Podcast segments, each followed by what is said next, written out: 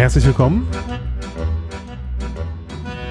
Ein neues Segelradio, ein neues Jahr. Also nicht das erste Mal, dass ich in diesem Jahr ein Segelradio veröffentliche, aber das erste Mal in diesem Jahr, dass wir in altbewährter Runde wieder zusammensitzen. Und zwar vor Ort mit Blick auf ein wunderschönes Schiff, das da hinterm Deich auf der Oste schwimmt. Und wer jetzt ein bisschen die letzten Monate auch beim TO in den Mikroseminaren zugehört hat, der weiß, ich bin im, wir haben es immer Studio Cuxhaven genannt, aber es ist gar nicht in Cuxhaven gewesen, aber, aber nicht fast. genug dran. Ja, erstmal herzlich willkommen. Hallo Marlene, hallo Bert. Hallo Hinak. Moin Hinak. Wir haben letztes Jahr aufgehört. Ähm, wir haben ein bisschen uns unterhalten gehabt schon mal über die Mikroseminare. Die habt ihr dieses Jahr wieder gemacht, äh, zusammen mit dem Team vom TO. Wie war das? Toll. Also das hat schon Spaß gemacht, Leni, ne? Also ja, war eine tolle Erfahrung. Am Anfang ein bisschen anstrengend, weil die ersten Mikroseminare haben wir ja wöchentlich gemacht. Das war dann schon ein Akt, aber dann wurde es ja in der zweiten Saison alle 14 Tage und das ging schon viel besser. Und ja, also von den, allein von den Reaktionen her kann ich für mich sagen, es hat sich schon gelohnt. Wir haben viele Leute kennengelernt, erstmal eben über den Ether und später auf viele live getroffen. Es hat schon Spaß gemacht. Mhm. Da haben wir uns manchmal gewundert, ne? Du noch in Glückstadt? Ja. Dass wir dann, also die Bier lang gingen, weil wir waren gar nicht mit dem Boot da, glaube ich, mit dem Auto, glaube ich, ne? Mhm. Und ähm, dass wir dann also so viele Leute getroffen haben, die diese Seminare gehört und gesehen haben, das hat uns sehr gewundert. Aber es war schon spannend. Wir haben ja früher von Transozean diese sogenannten Ozeanseminare gemacht. Äh, Präsenzseminare, das Wort gab es ja früher noch gar nicht, weil, hier, weil man immer präsent war im Seminar. Mhm. Ähm, und das haben wir begrenzt auf 40 Teilnehmer und äh, haben, hatten den Ehrgeiz, jede Frage zu beantworten, die aufkommt. Hatten deswegen vorher mit jedem Teilnehmer ein Gespräch und äh, hatten auch tolle Referenten. Und äh, das war dann ja die Frage, was macht man denn jetzt mit Corona? Kannst du die Leute nicht in einen Klassenraum holen? Und da hat Marlene damals gesagt, dann schneiden wir das doch in Scheiben. Salami. Hm. Und das war die, die zündende Idee sozusagen für die genau. Mikroseminare. Und das hat er gesagt, jetzt machen wir einzelne Themen mit guten Referenten. Ja, Aber das Beste eigentlich war, wir haben Zuhörer aus der ganzen Welt gehabt. Ja, das ist Was man in einem Präsenzseminar ja nicht gut hinkriegen kann. Das ist ja eine Wahnsinnsanreise. Aber wir hatten Gäste, Zuhörer aus Florida, aus Spanien, aus Griechenland, aus der Türkei, Woher kamen sie noch? Miami war da. Afrika. Toll. Das bringt natürlich dann in so einem Umfeld auch noch nicht nur, nicht nur, dass es jetzt viel größerer Publikumsbereich ist, aber es bringt natürlich auch Erfahrung, unmittelbare Erfahrung. Ne? Wenn irgendwo eine Frage aufkommt, wie, wie, wie, wie funktioniert das hier und da gerade, ist die Wahrscheinlichkeit groß, dass jemand da ist, der sagen kann, ja, also ich war da letzte Woche. Ne? So. Ja, ja. Also das ist, ähm, ist sicherlich eine ganz, ganz, ganz herausragende Sache. Ich glaube, man kann auch ähm, ruhigen Gewissen zeigen, dass CO da ein bisschen Maßstäbe gesetzt hat äh, in der Richtung. Und ja, wie gesagt, wir haben letztes Jahr ja schon mal ein bisschen drüber geredet, deswegen wollen wir auch gar nicht so extrem mhm. über die Mikroseminare reden. Aber wir haben ja letztes Jahr angefangen, uns auf die große Reise zu machen zum Atlantik. Und zwar so ein bisschen auch ein paar Fragen, die regelmäßig aufgekommen sind, aufzugreifen. Und wir sind gekommen auf unserer großen Reise im ersten Jahr bis Fallmost. Das ist nicht weit. Aber schön. Aber das ist eine schöne Strecke. Und wenn man sich die Zeit nimmt, für ein Jahr auch eigentlich gar nicht so zu wenig, ne?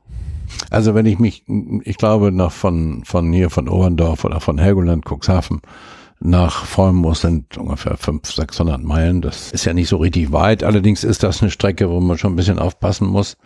Ähm, dennoch kann ich sagen, es gibt viele Segler, das haben wir gerade jetzt wieder erlebt, die furchtbare Manschetten vom englischen Kanal haben. Ja. Also die möchte ich mal ausdrücklich nehmen. Der englische Kanal ist absolut harmlos.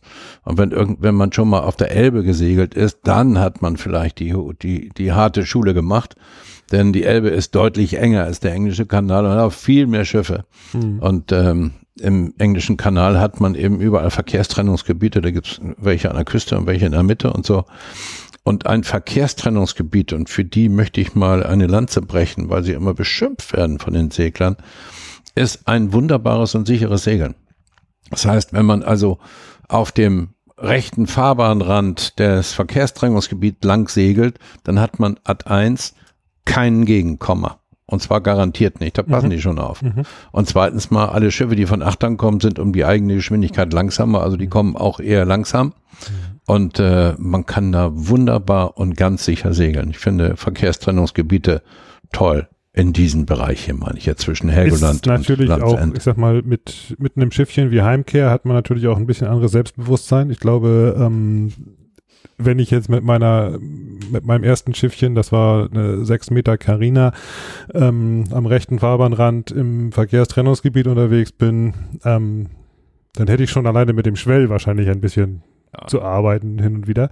Ähm, aber klar, grundsätzlich ist das, ist das absolut richtig. Ich meine, es ist, ist ein häufiger Irrtum, dass es immer heißt, so weit wie möglich von den Dingern weghalten. Ja, das nee. ist nur für Berufsschifffahrt. Nein, das ist Ja. für Schifffahrt. Das ist Genau. genauso wenig, also auch, auch die A7 ist nicht nur für LKWs. Ne? Und, und übrigens noch um zu, dazu was zu sagen. Also die Heimkehr ist zwar ein ziemlich dicker Vogel und schwer, aber wir versenken üblicherweise auch keine Frachter oder Tanker oder so. Das machen wir meistens nicht. Und äh, will sagen, wenn man eben am rechten Fahrbahnrand ist, da kann Ja. man ja auch noch mit 7,50 Meter rausgehen. Ja. Und ähm, da ist ja immer noch keine Gegenkomma.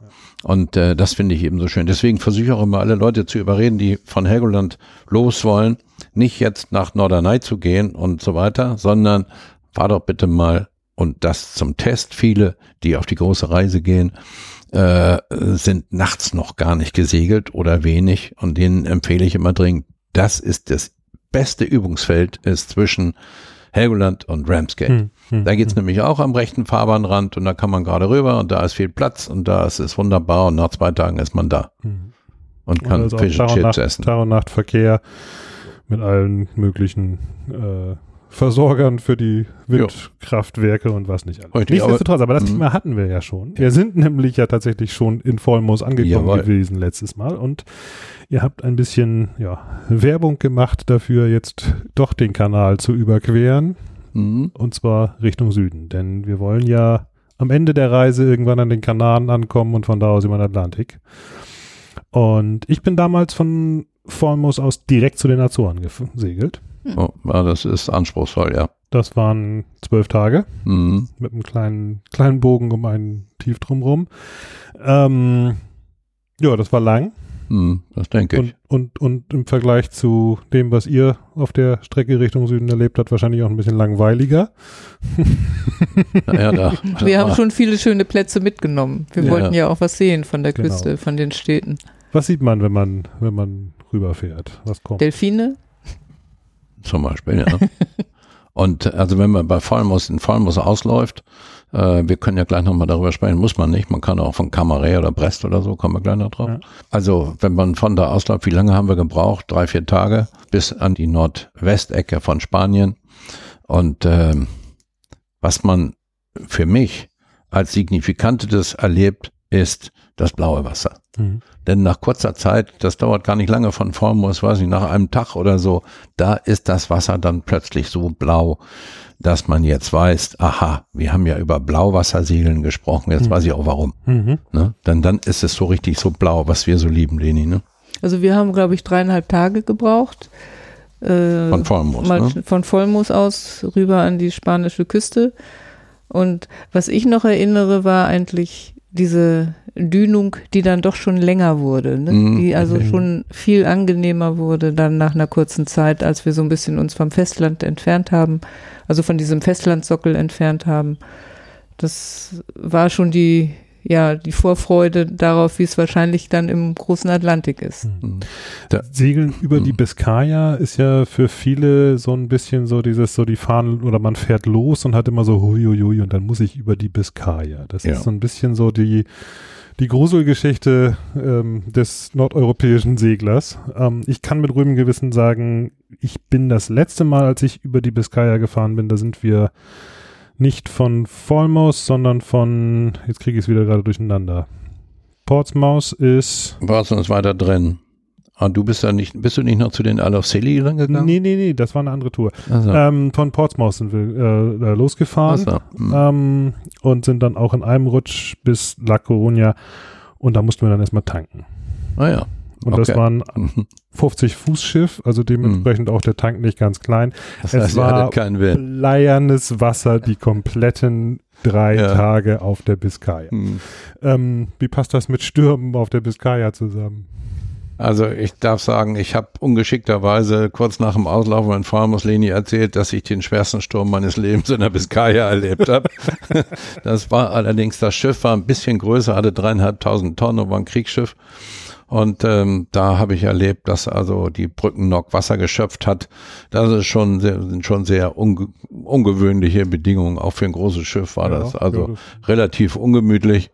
Und ähm, aber das passiert eben nicht oft. Und in meinem Fall, das war glaube ich im Dezember oder November, irgend sowas in der Art. Und zu dieser Jahreszeit fährt man einfach nicht zur See. Also jedenfalls nicht freiwillig. Ne? Wir waren ja im Juli und das war so, ich erinnere mich am Schluss war Flaute, es war spiegelglatte See und wir haben das Schiff gestoppt und gebadet. Ja, Aber stimmt. einzeln, also einer gemacht. ist immer an Bord Ja. Ne? Ja, ja. Sie hatte immer Angst, dass ich dann wegfahre, wenn sie im Wasser ist. Also das, Also das es war wunderschön. wir hatten halbe halbe, ne? Wir sind die in etwa die halbe Strecke gesegelt, wunderbar in aller Ruhe gesegelt. Also wir haben in Vormus die Schoten angenäht und und dann irgendwann in der Mitte war dann kein Wind mehr. Den Rest haben wir dann Motorrad. Ne? Es war also ausgesprochen friedlich. Die Biskaya muss nicht beißen. Und äh, in dem Zusammenhang möchte ich gerne nochmal meinen Lieblingsspruch sagen, den jeder, der in unseren Seminaren war, tausendmal gehört hat, ich kann es nicht ändern, ist von meinem Vater und der hat gesagt, geduldiger Schiffer hat immer guten Wind. Und das bedeutet nichts anderes, als dass man bitte so lange liegen bleibt, von wo man immer kommt, ob von Helgoland nach Ramsgate oder von Falmouth nach, nach äh, Coruña oder sowas, so lange bleibt, nicht nur bis das Wetter morgen gut ist, sondern bis die Lage und die große Situation gut ist. Und die Zeit muss man sich lassen. Und wenn man im Vollmus liegt, da haben wir immer gesagt, in England abwarten und Tee trinken, das haben wir dann gemacht. Haben da eine Woche gelegen, glaube ich, oder sowas, was übrigens auch toll war. Das kann man auch in Brest und Camaret, über die gleich noch was sage. Also abwarten, ruhig angehen lassen. Und jetzt, wenn man freiwillig segelt, ich will damit sagen, wir haben jetzt nicht eine Ladung von Weizen irgendwo hinzufahren oder Container, dann kann man doch eigentlich selbst entscheiden, wann man losfährt. Jedenfalls, als ich aufgehört habe mit der Seefahrt, weiß ich noch, habe ich immer gesagt, so in Zukunft fahre ich nur noch dahin, wo ich das will und nicht mein Räder oder mein Admiral. Mhm. Mhm. Und Ja. ich erinnere mich gut an diese erste richtige Erkenntnis für mich. Äh, der Horizont kommt nie näher. Er ist uns immer voraus. Mhm. Wir haben ihn nie geschnappt. Er ist Mhm. immer voraus. Und man merkt, die Erde ist eine Kugel. Mhm. Und wir haben immer gedacht, man fällt hinten runter, ne?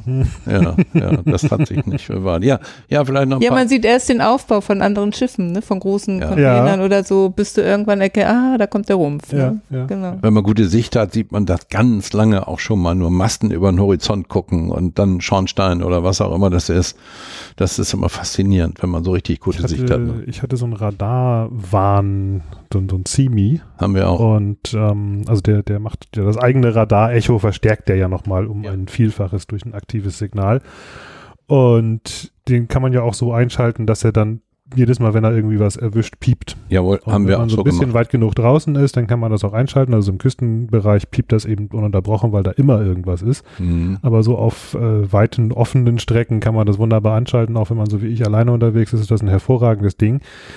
Weil nämlich genau das, was du sagst, es ist häufig dann sogar schon so, das fängt an zu piepen und man geht dann raus und guckt und es ist einfach nichts da. Ist aber, so, ja. aber der Radarmast, der guckt halt Ja. schon über den Horizont, aber da Richtig. ist noch lange keine einzige Lampe Ja, zu sehen. ja. Genau. Und die Reichweite Ähm. ist eben von diesen Dingern eben auch doppelt so groß, weil äh, der, das, das, äh, der Elektronenstrahl, der geht ja nur in eine Richtung. Ne? Also das heißt, wir empfangen ja nur das geradeaus, der muss ja nicht nochmal zurück. Ja.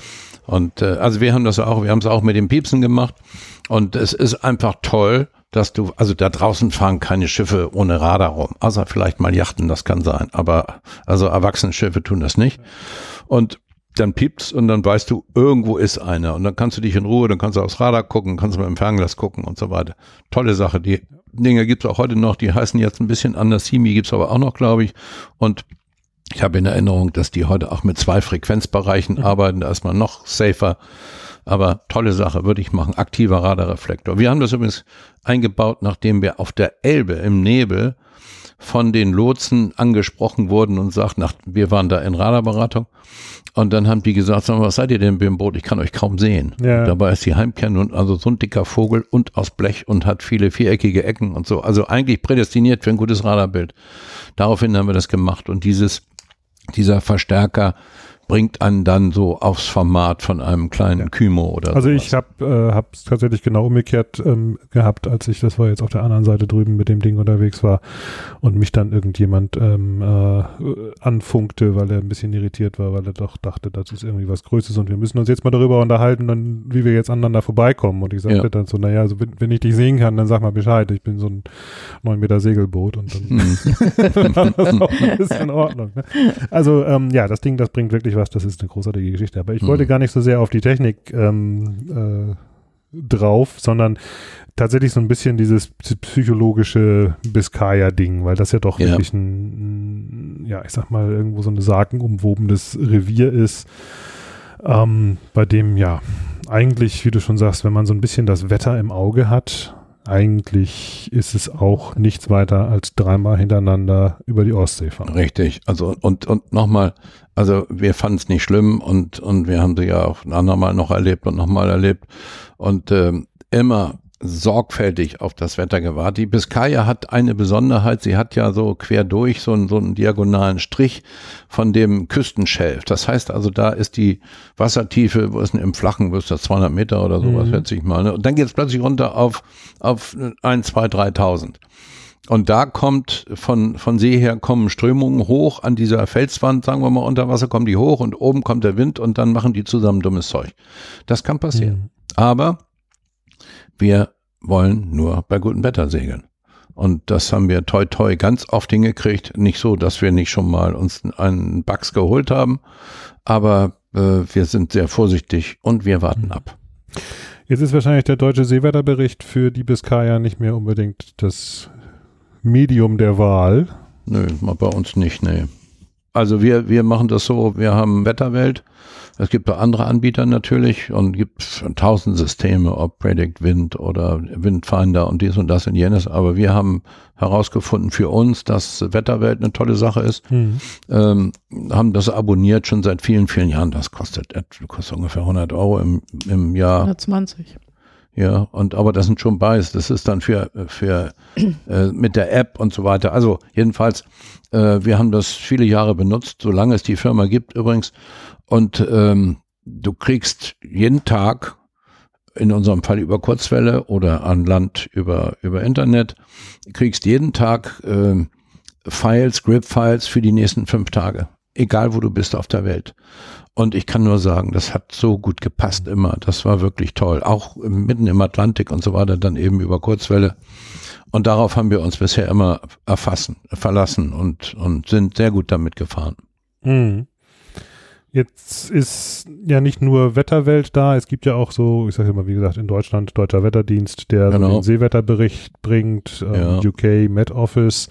Ja, den haben wir auch. Die machen auch einen Großteil des Atlantiks, die machen auch einen Großteil der ganzen Region da Richtung, ähm, eigentlich ja, bis zu den Kanaren runter, wenn mich nicht alles täuscht, äh, dass die das mitmachen, weil die Franzosen haben ihren Wetterbericht natürlich auf Französisch. Ja und die Spanier auf Spanisch und die Portugiesen auf Portugiesisch, genauso wie die Deutschen ihn auf Deutsch machen. Also mit MetOffice arbeiten wir auch. Insbesondere haben die eine sehr schöne Wetterkartendarstellung. Die gibt's in Farbe und Schwarz-Weiß. Ich finde die Schwarz-Weiße besser. Und da kann man also wunderbar große Wetterkarten sehen. Ich kann mich aber im Moment nicht erinnern, wie weit die nach Süden gehen. Ich weiß aber von unseren letzten zwei Jahren, als wir hier oben da bis zu den Verröhren und so rumgefahren sind, das war alles abgedeckt. Also Nordeuropa ist es ganz gewiss. Im, im Süden weiß ich es im Moment nicht. Mhm. Aber aber MetOffice macht schöne Karten, macht auch gute äh, Wettervorhersagen in Text. Die haben wir übrigens auch in Navtext. Äh, Navtext ist vielleicht ein bisschen außer Mode gekommen, ne? ich weiß es gar nicht, aber wir benutzen es. Ähm, das haben wir bei uns im Plotter drin, im, im den Empfang. Navtext hat da nur eine Reichweite von ungefähr so 400, 500 Meilen. Aber die Wetterberichte sind dann nach wie vor. Und da mhm. kann man sich dann aussuchen, die sind dann übrigens alle Englisch. Äh, da gibt's den holländischen, holländische Coast Guard und da gibt's Met Office und mhm. da gibt's alle möglichen mhm. Coast Guards, wo man sich dann noch Berichte holen kann. Das ist ja immer dann, es ist, man ist ja immer im Zweifel. Ne? Soll ich auslaufen? Ist immer die Frage, wird's mehr oder wird's weniger? So, und äh, da holt man sich natürlich auch gerne mal eine zweite Meinung. Mhm. Insbesondere wenn man im Hafen ist und hat ein Internet, wo man ja dann eh nichts anderes Ja. zu tun hat, als Wetter zu gucken und in Frankreich Austern zu essen und Crepe. Genau. Wie das funktioniert, habe ich ja übrigens ähm, so ein paar Folgen, nee, ich meine jetzt, dass, so. wie, wie das funktioniert, dass so ein Wetterbericht überhaupt aufs Ja. Schiff kommt. Das habe ich vor ein paar Folgen mal zusammen mit Sebastian Wache ähm, erörtert. Ja, hat super. das nämlich mal erzählt. Wetterberatung, wie das funktioniert, was man da macht und wie überhaupt so ein Seewetterbericht entsteht und Super, warum, ja. warum der vielleicht auch ein bisschen besser ist als äh, das, was man so im Internet manchmal Ja. aus dem Nichts heraus. Ja, ja, die haben schon, schon andere Rechenmodelle und so. Ne? Also wir haben ja mit Sebastian äh, diverse, für TO diverse ähm, äh, Wetterseminare auch gemacht. Und äh, hat auch mal Spaß gemacht, war hochinteressant. Ähm, ihr seid quer rüber. In meinen Ja. Notizen steht, die Biskaya war Marlenes Lieblingsrevier.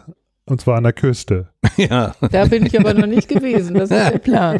Hm, Das ist der Plan, gerne mal die Biskaya auszusegeln, genau. hm. Und alle kleinen netten Orte kennenzulernen. Und von Freunden haben wir gehört, das ist das Beste, was man überhaupt machen kann. Und, Mhm. Aber da muss man sicherlich auch gut aufs Wetter achten. Das kann auch böse sein, das kann ich mir gut vorstellen. Aber Und da kommt ja, man nicht mehr weg, wenn man da erstmal nee, nee, dann nee, bist nee, du erstmal gefangen. Das ist ja mein Thema. Aber wir haben ja Mhm. Zeit. Wir können ja warten, geduldiger Schipper. Ne? Ja. Und von daher, also das ist nochmal der nächste Plan. Und dann werden wir berichten, wie das ausgegangen Ja, und der ist. Freund, der das einmal wieder sagt, das ist Jens Nickel. Ähm, und äh, als Leni damit ab, genau, und viel besser auch, und das ist viel schöner als Neuseeland und so weiter und so weiter. Also wann immer wir Jens treffen, kommt er an so, wart ihr schon, seid ihr schon, Hm. sind wir noch nicht, aber, aber kommt, kommt, kommt. Kommt ja. noch. Ja. Sehr guter Plan. Guter Plan. Ähm, ja, bin ich auf jeden Fall. Aber dann muss man theoretisch, wenn man das vorhat, sollte man eher zusehen, dass man dann schon relativ früh im Jahr losgefahren ist und so Anfang Sommer spätestens um Mhm. die Ecke bei Brest Richtig. kommt. ja. Du wolltest noch ein bisschen was vom Segeln, bevor du nach Brest kommst, erzählen. Und du meinst Austern? Na, Austern, genau. Austern ist, wenn man Bert über denkt die, immer nur ans Essen. wenn man ich weiß nicht, wie sie darauf kommt. Zum Glück haben wir ja Radio und kein äh, nichts mit Bildern. Insofern würde dann die hochgeschätzte Zuhörer respektive Zuschauerschaft dann sehen, was sie meint. Aber tatsächlich verbinde ich immer jedes Ziel gerne mit irgendwas Essbarem. Also und das ist, also wenn wir jetzt mal sagen, man, man muss nicht unbedingt von Formos rübergehen. Das kann man auch äh, von Brest machen. Dann, Aber es ist der bessere Winkel für Ja, den normalerweise vorherrschenden Wind von Vollmus Mhm. auszulaufen. genau. Stimmt, man hat es ein bisschen steiler, dass äh, je weiter man runterkommt, je westlicher wird der Kurs. Mhm. Und äh, da man mit viel mit westlichen Winden zu tun hat, ist das dann so eine Sache. Aber wenn, dann gibt es Brest. Brest ist ein großer Hafen, da gibt's alle möglichen Marinas, die man sich vorstellen kann. Und übrigens ist auch für Leute, die Crew Change machen, auch ein guter Platz, denn da kann man gut hinkommen, da kann man mit der Bahn hinkommen, mit dem Flugzeug hinkommen. Das geht fein. Schräg gegenüber von Brest aber ist Camaret, Camaret sur Mer. Mhm. Und das ist ein Ort, den finden wir richtig toll. Ne? Das ist sehr gemütlich, sehr farbig, sehr, sehr, sehr, sehr schön. Und ähm, da kann man wunderbar liegen. Da sind wir allerdings mal vom, vom äh, französischen Zoll sehr, sehr intensiv untersucht worden, so richtig so mit schwarzen Stiefeln und Maschinenpistolen Mhm. haben uns aber nicht erschossen, wie man hört. Und äh, haben dann, die interessieren sich insbesondere dann für Drogengeschichten und so weiter. Also sie wollen jetzt nicht wissen, ob man eine Flasche Schnaps zu viel hat oder gar Rotwein. Und also da Camaret sur Mer, wunderbarer Platz, kann man auch ein schöner Absprungspunkt, sehr geschützt und da kann man wunderbar Galette und Cidre essen und trinken, damit Leni jetzt wieder die Bestätigung hat, dass ich beim Essen rede. Und äh, von da aus. Und das ist natürlich dann einen Tag weniger als Mhm. von Vollmus. Das ist, macht die Sache natürlich angenehmer. Das ist, ähm, je nachdem, wie man sieht. Für uns ist aber die Zeit auf See schon auch was besonders Schöne, dass wir also gar nicht unbedingt das kürzer haben wollen. Ich habe auch gedacht damals, als dann nach der Überquerung ähm, Land in Sicht war, eigentlich könnten wir auch gleich weitermachen und gar nicht rangehen, sondern durchsegeln, weil wir waren gut eingespielt mittlerweile und wussten, wie es geht und fühlten uns sicher und wohl. Ja, man schaukelt sich ein, Ja. und man lebt sich ein und, Das, und man lebt auch miteinander sich ein, äh, mit seiner Tagesroutine und auch mit den Gefühlen zueinander. Das ist schon besonders, wenn es dann auf See geht und wenn man dann draußen ist und sich das alles so gesettelt hat.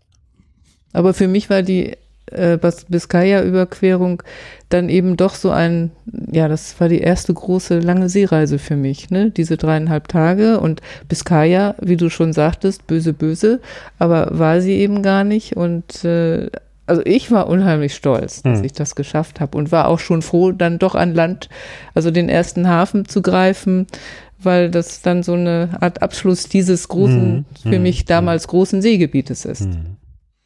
Ja, ist schon, schon, ist schon ein besonderes Gewässer, das ist die Biskaya. Also da ist schon richtig, richtiges großes Wasser und wie gesagt blau. Und natürlich, Leni hat es vorhin schon gesagt, und dann hast du Delfine. Also Ganz viele Delfine. Das geht mhm. ruckzuck. Also das war schon am zweiten Tag, glaube ich, oder am ersten sogar, kamen die ersten Delfine.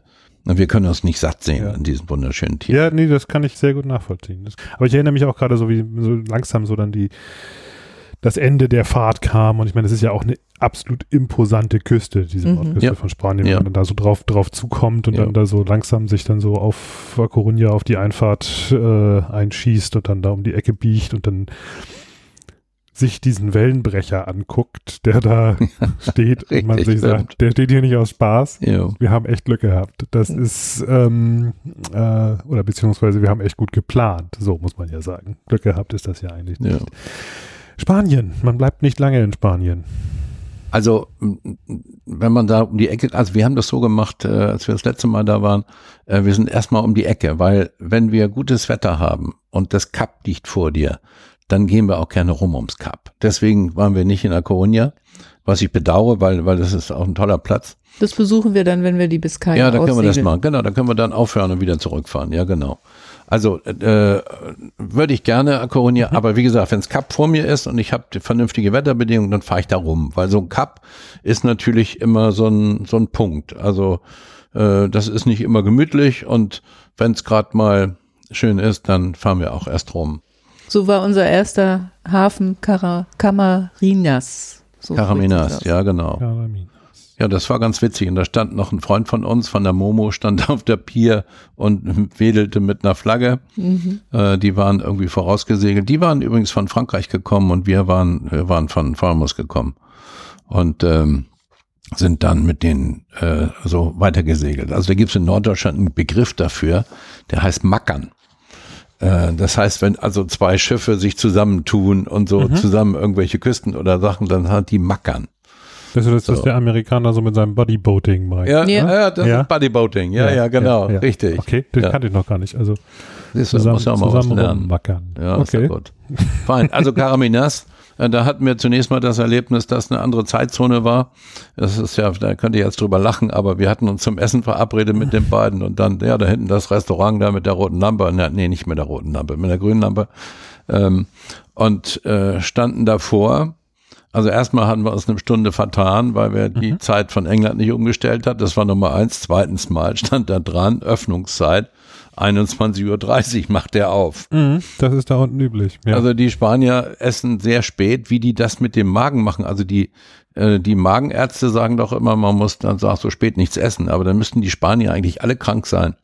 Jedenfalls haben wir dann zum Glück eine dicht bei eine Tapas-Bar gefunden und ah, das war toll. Also die haben ja so schicke Sachen da und äh, da brauchten wir das große Restaurant nicht. Die machen das auch mit den Kindern. Ne? Die haben dann also kleine Kinder dabei, wenn die so spät essen gehen und mhm. das mhm. vertragen die irgendwie auch. Da haben wir das erste Fischerfest miterlebt. Mhm die Fischerboote äh, geschmückt mit Haufen Leuten an Bord und da war viel Stimmung und an Land natürlich äh, Markt, gutes Essen und das war auch schon so das erste große Erlebnis in der fremden Umgebung. Ne? Mhm. Ja, weil Spanien ist schon anders. Ne? Ja, das ja, ist, ist, schon, ist anders. schon anders. Mhm. Das war auch toll. Und übrigens diese ganze Ecke da oben, da kommt gleich noch ein anderes, das heißt Caraminal, glaube ich. Das nächste, da sind die, da an der Ecke oben sind die sogenannten Rias. Das sind äh, so fjordartige Gebilde, die ziemlich weit ins Land reingehen mhm. und die wunderschöne Reviere sind. Also da sind nicht nur schöne Dörfer, jetzt nein, ich sage jetzt nicht mit schönen Restaurants, nicht nur schöne Dörfer, sondern da sind auch wunderbare Strände dazwischen. Mhm. Man kann ganz prima ankern. Es gibt auch Marinas da und so weiter. Aber wir haben in unserer dreijährigen Reise damals haben wir gesagt, die beiden schönsten Plätze waren Bermuda mhm. und Galizien. Okay. So, das waren die beiden schönsten Plätze und deswegen schon Grund, dass wir da nochmal hinfahren. Also wenn du die Ecke ausfahren willst, Leni, ich würde gerne nochmal um die Ecke rum mal kurz Okay. vielleicht, wenn es mal gerade geht. Aber um die Ecke rum oder jetzt auslaufen, Karaminjas, erinnere ich mich, da kam die große Atlantikdünung aufs Festland. Mhm. Wir hatten wenig Wind, kaum Wind, aber eine Mordsdünung. Mhm. Das haben wir völlig unterschätzt, weiß ich noch beim Auslaufen. Und äh, es gibt fantastische Bilder, wo eigentlich fast immer nur noch die Mastspitze rausguckt. Ne? Momo und wir waren immer hintereinander und haben tolle Bilder gegenseitig. Das habe ich unterschätzt. Also der, der Festlandsockel liegt da eben wirklich dicht vor der Küste Ja. Er. relativ. Ne? Ja. Man hat wirklich genau. auf der einen Seite sieht man die steile Küste und auf der anderen Seite ist der äh, Atlantik und unter einem sind 1000 Meter und dann fährt man ein Stückchen rüber und dann sind es noch 200. Ja, Mhm. richtig. Ähm, Mhm. das ist auch etwas, ich sag mal, in der Gegend ist dann auch der Seewetterbericht nicht mehr nur Wind, sondern auch eben genau das Thema, nämlich alte Dünung, die von irgendwo anrollt, die kann einem da ganz böse den Mhm. Tag versauen. Ne? Also dann sind wir eingebogen in den nächsten Ria, das ist dann äh, Karaminjal, der Ort. Weg, die Dünung. Mhm. Alles gut. Und wir haben so toll gesegelt, das war so wunderschön, aber da draußen, das war schon happig. Mhm. Also das ist an der Küste, das ist auch eine Sache, die man gerne wissen soll. Mhm. Ähm, eins der wichtigsten Handbücher für die Segelei von England bis Gibraltar ist der Reeds. Ähm, das ist dieses dicke Buch, was wir auch gerne das blaue Wunder nennen.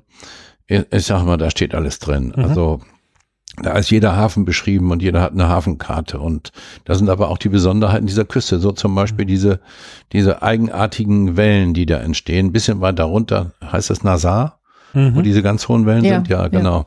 Ja. Ähm, Nazaré. äh, Nazaré, Nazaré. genau. Nazaré ist es, ja.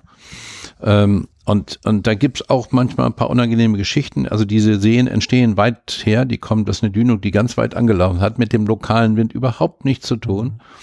Und da gibt es an verschiedenen Häfen auch so Warneinrichtungen. Also manchmal sind das so eine Art Nebelhörner, die also einen großen Lärm machen, wenn Mhm. die davor warnen und davor warnen, in den Hafen zu laufen, beziehungsweise es verboten ist, in den Hafen zu laufen. Und das ist wichtig, weil das ist genau der Unterschied, wenn man äh, vor Helgoland unterwegs ist, dann dient das Horn dazu, damit man im Nebel die Einfahrt findet, während das hier eben genau heißt, bleib hier weg. Ne? Genau, äh, ganz genau so ist das. Und da gibt's also manchmal sind es diese, diese Signalhörner. Wir kennen eins ganz genau, das nämlich von Povoa de Varzim in Portugal. Das kennen wir ganz genau, weil wir nämlich nur 100 Meter von dem Ding entfernt gelegen hat und das hat drei Tage lang gehupt. also den Sound haben wir heute noch im Ohr. Und ein paar Häuser weiter in den nächsten Häfen haben die auch manchmal so Ampeln, äh, so rot-grüne äh, Signale. Und das muss man ganz unbedingt in Reads nachgucken, welche die Signale dafür sind. Denn wie gesagt, das äußere Wetter, was man jetzt gerade sieht und spürt, das ist nicht unbedingt das, was also einem den Ärger beim Einlaufen machen kann. Da ist auch durchaus schon mal was passiert. Also da muss man sehr, sehr aufpassen. Bei diesen Ampeln muss man auch noch wissen, dass die natürlich irgendwo in Ortschaften stehen und daneben sind auch Verkehrsampeln. Und äh, da muss man schon sehr, die kann man manchmal Nachts- nicht gut sehen. Nachts Oder, oder schwierig. Leuchtreklame von der Eisdiele, ne? Das ist auch grün oder so. Ne? Deswegen. Aber da gibt's auch, wenn mich nicht alles täuscht, von der in Spanien wahrscheinlich noch nicht, aber in die portugiesische äh, Marine hat, glaube ich, so eine Webseite, wo sie auch Jawohl. über den Status sämtlicher Häfen informieren Ja, das ähm, ist und auch mit, mit, mit, mit ein bisschen Vorhersage, ähm, was, was, Ja. was kommt. Ja. Was also so, wenn man da so etappenweise sich runterhangeln will, durchaus sinnvoll ist, einfach auch mal zu gucken, wie sieht das eigentlich aus mit der Vorhersage für die Wellen. Das ist sehr richtig und sehr wichtig, sich das anzugucken und sich da zu orientieren. Auf jeden Fall darf man nicht glauben, dass bei einer solchen Situation, wenn es denn hupt oder blinkt oder, oder die App hat gesagt, mach das nicht, Mhm.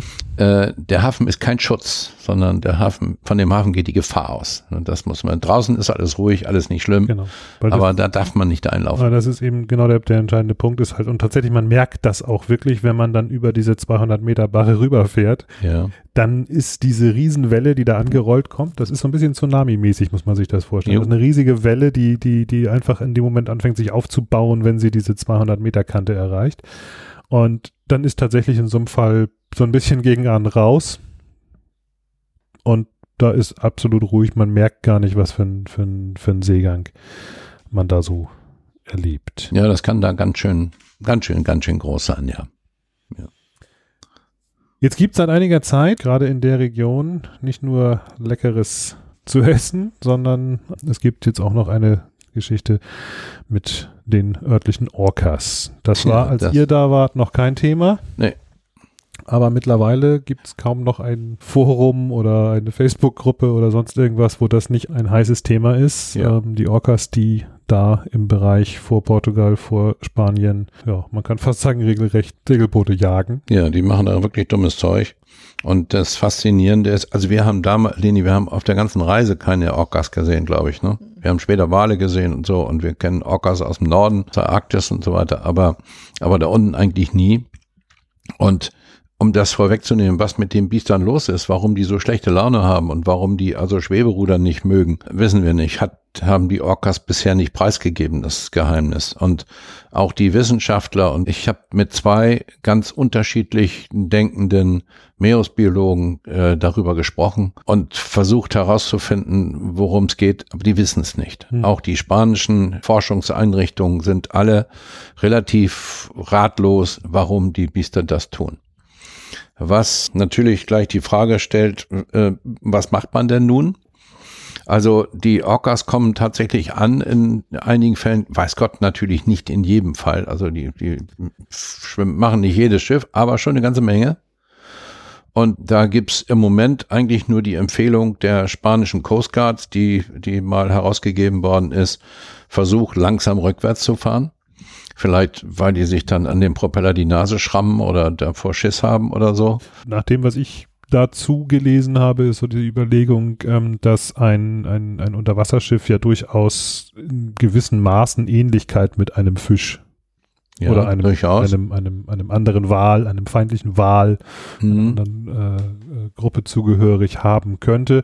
Und dass dieses langsam Achter ausfahren eben einfach genau dieses Bild zerstört, weil dann einfach die Schwanzflosse plötzlich vorne ist. Ja, und der, der Wal kann und das der Wal sagt, so, nee, nicht. das ist dann irgendwie, das ist was nicht Ja. richtig so. Ja, das ist Ähm, möglich. Das halte ich für eine ganz plausible Erklärung, aber wie bei all diesen Sachen, ist, was noch aussteht, ist der Beweis. Ja. Man kann diese Viecher ja leider nicht fragen. Nein. Aber warum ist das jetzt? Ja. Warum war das früher nicht?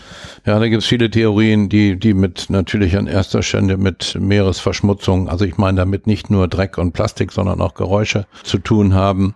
Oder dass die, dass die Fischer zu viel Fisch weggefressen haben und sie deswegen, weil sie denen den Fisch klauen, die als feindlich ansehen wie als großen Fisch. Äh, ich kenne allerdings solche Angriffe auf Fischkötter eigentlich nicht, sondern.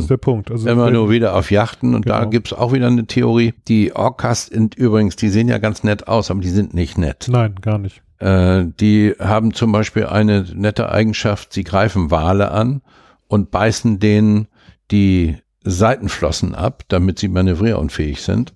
Und diese, Weiß, die- diese Seitenflossen, die sind natürlich mit so einem Schweberuder schon vergleichbar. Die sehen auch so aus, ne? So äh, helle, schmale Dinger und so weiter.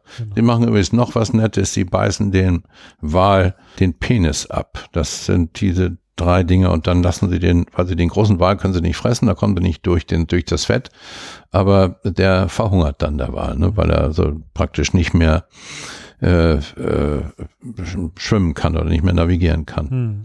Äh, Nochmal eine Frage dann, die, die gerne gestellt wird, ist, was kann man dagegen tun? Da gibt es also ein Gerät, das ein Kieler Meeresforscher äh, erfunden hat, weiß ich nicht, aber jedenfalls da kann man es kriegen.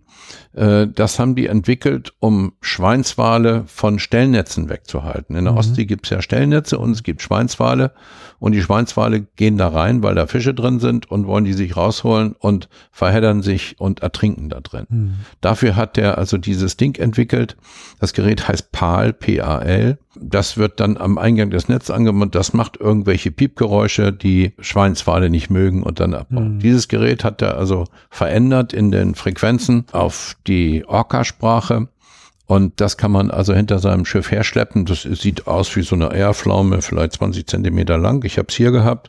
Hm. Das ist an einem, an einem Draht, kann hinterhergeschleppt werden oder auch bei, bei den ersten Orca-Sichtungen ins Wasser geschmissen und dann hinterhergeschleppt werden. Und wir von Transozean können nicht sagen, dass das funktioniert, so nicht. Was wir aber sagen können, ist, dass alle Schiffe die dieses Ding hatten, bisher von Orcas nicht angegriffen worden sind. Mhm. Das ist aber keine technisch, wissenschaftlich saubere Aussage, weil wir wissen natürlich die, gar nicht, ob welche da waren. Ich sagen, es fehlt mhm. natürlich die Vergleichsgruppe. Ne? Richtig, Und, ja. Äh, du ja. kannst natürlich jetzt nicht sagen, ähm, ich sag mal so, wenn, wenn von 1000 Schiffen fünf angegriffen wurden mhm. und von 998, die nicht angegriffen wurden, mhm. hatten zwei jetzt diesen Sender dabei, dann weißt du nicht, ob es an dem Sender gelegen hat oder nicht. So das, ist das. Äh, ja. Ist klar. Aber die Idee ist tatsächlich nicht, nicht verkehrt wahrscheinlich. Ähm, also würden wir es machen, Leni? Naja, bei uns bei Heimkehr ist vielleicht ein bisschen atypisch. Heimkehr ist ja so ein Panzerkreuzer. Also unsere Ruder sind aus Stahl und sind so was. Also ich glaube nicht, dass. Ich würde es nicht machen. Nee, bei also der, für unser nee, Schiff. Für unser Schiff nicht. Aber für ein, eine normale Yacht mit Schweberunde würde ich es tun. Mhm. Das würde ich machen, ja. Mhm.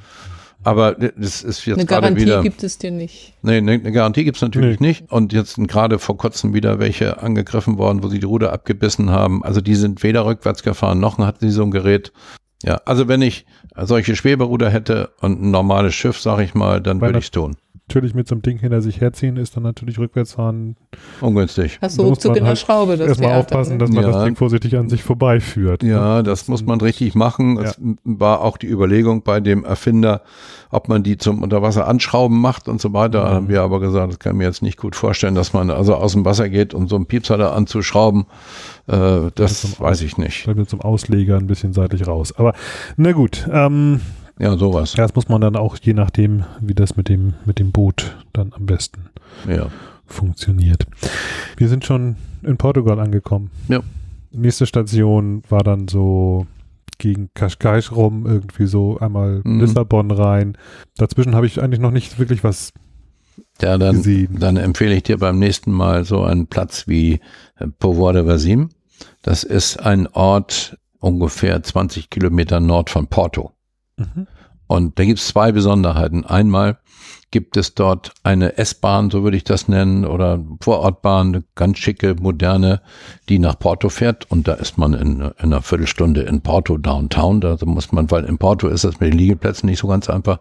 Und wurde übersehen, waren auch sehr günstige Liegeplätze, gab es auch einen TO-Rabatt und so. So, das ist das eine. Und das zweite Tolle, was es da gab, weil wir waren ja eine schöne ganze Zeit weg von zu Hause und ich habe dann zu Leni gesagt, weißt du, worauf ich mal Appetit habe? Auf eine Bratwurst. Und da gab's ein Lidl mit bayerischer Bratwurst, ne? Also, ja. Und ihr behauptet, ich rede immer über Essen oder wie? Das ist aber doch nur, ist doch nur eine ganz wichtige äh, Information, die man haben muss. Also Porto ist dann toll. Porto mit dieser Wahnsinnsbrücke, die da aus der Schule von Eifel kommt und Porto mit dem Portwein. Und da habe ich das große Glück, dass ich gerade eine neue Flasche Portwein hat, weil nämlich der der Hinak hat in einem Seminar an dem Tag, wo ich Geburtstag hatte, leichtfertigerweise gesagt, er kriegst eine Flasche Portwein von mir. Und die hat er nun heute hier angeliefert. Das ist sehr gut. Da müssen wir nachher mal probieren, ob der was taugt. Und aber das glaube ich. Nochmal ein Wort zu Porto. Äh, da hat sich bewährt, ähm, bei Transozean zu sein. Da gibt es einen Stützpunkt und Bert brauchte eine neue Brille, die war im Wasser. Nee, was war passiert, weiß ich gar Ozean, nicht mehr. Ja. Die war jedenfalls weg. Und so konnten wir der Tochter die Adresse geben von dem Transozean-Stützpunkt mhm. dort in Porto mhm. und haben dann, weiß ich nicht, zwei, drei Tage später unsere Brille dort abgeholt. Mhm. Jetzt sind die nicht so gut vernetzt alle, dass es weltweit in zwei, drei Tagen klappt, aber es gibt die Dinger über den ganzen Planeten verteilt, ne? Das völlig, hat prima völlig geklappt. Wir haben ja, wir haben ja bei Transozean 180 zurzeit, gut etwas mehr als 180 Stützpunkte und äh, die Brille ist vielleicht nicht das Wichtigste, aber ihr werdet, wenn ihr auf die große Reise geht, Ersatzteile brauchen. Hm. Kann ich euch absolut fest hm. versprechen. Hm. hm. Und dann ist immer die Frage, wohin. Und äh, nicht jede Marina macht das, weil insbesondere in Ländern, wo es mit dem Zoll schwierig ist, ähm, da liegt dann das Ding am Flughafen und äh, kommt nicht raus und die Marina wird da nicht hinfallen, das aus dem Zoll hm. zu holen. Äh, das tut sehr wohl aber in aller Regel der Stützpunkt, äh, der vor Ort ist. Also Stützpunkte sind eine ganz tolle Sache, sind auch ganz engagierte Leute überall. Wir haben gerade den vor kurzem in Südnorwegen besucht, den Yogi, der äh, den ein Bremer, den es dahin verschlagen hat und ähm, der sich da rührend um die Belange der Schiffe kümmert, was auch immer das sein mag, große und kleine Sorgen, Telefonkarten oder wie geht das hier mit dem Krankenhaus und so weiter. Und Die man machen ganz, das, hm, das muss man vielleicht nochmal ganz kurz mit erwähnen, die machen das alle ehrenamtlich. jawohl. Das heißt, ähm, auch wenn die das umsonst machten, freuen die sich sehr über eine Flasche Wein. ja, zweifellos. Auf jeden Fall, auf jeden Fall freuen sie sich auf jeden Fall, wenn sie mal besucht werden. Ja. Und wenn man mal hingeht und anklopft und sagt, hallo, wir haben zwar kein Problem, wir freuen uns trotzdem, dass du da bist, denn es ist wahr, das machen die alles ehrenamtlich. Wir sind ja bei, bei Transozean pff, bummelig 200 Leute, die ehrenamtlich daran arbeiten, dass es dem Hochseesegler, dem Blauwassersegler gut geht. Hm. Und äh, das probieren wir hier. Großartige Sache und wie gesagt, ähm, gerade dann, wenn man, wenn die Reisen ein bisschen weiter weggehen, also sich jetzt mal irgendwas innerhalb Europas schicken zu lassen, das klingt noch überschaubar. Aber wenn man dann erstmal auf irgendeiner Insel irgendwo in Asien liegt, dann ist das Mhm. wirklich prima, wenn man irgendwie eine Adresse hat ähm, von jemandem, der nicht nur die Adresse für Post parat hat, sondern der auch weiß, wie das mit dem Zoll vor Ort funktioniert, der vor allen Dingen weiß, wo der Zoll vor Ort ist, der weiß, wo das Postbüro vor Ort ist, der weiß, wie eine örtliche Briefmarke aussieht. All solche Geschichten, die sind wirklich enorm wichtig und auch in Zeiten von Internet oft ein bisschen unterschätzt, aber wirklich, wirklich ähm, eine hilfreiche Geschichte. Ja, das, wo du das sagst, oft unterschätzt. Ich habe gerade neulich ein Gespräch gehabt, wo gesagt, ah, es geht mit FedEx und DHL geht doch alles. Ja, das stimmt.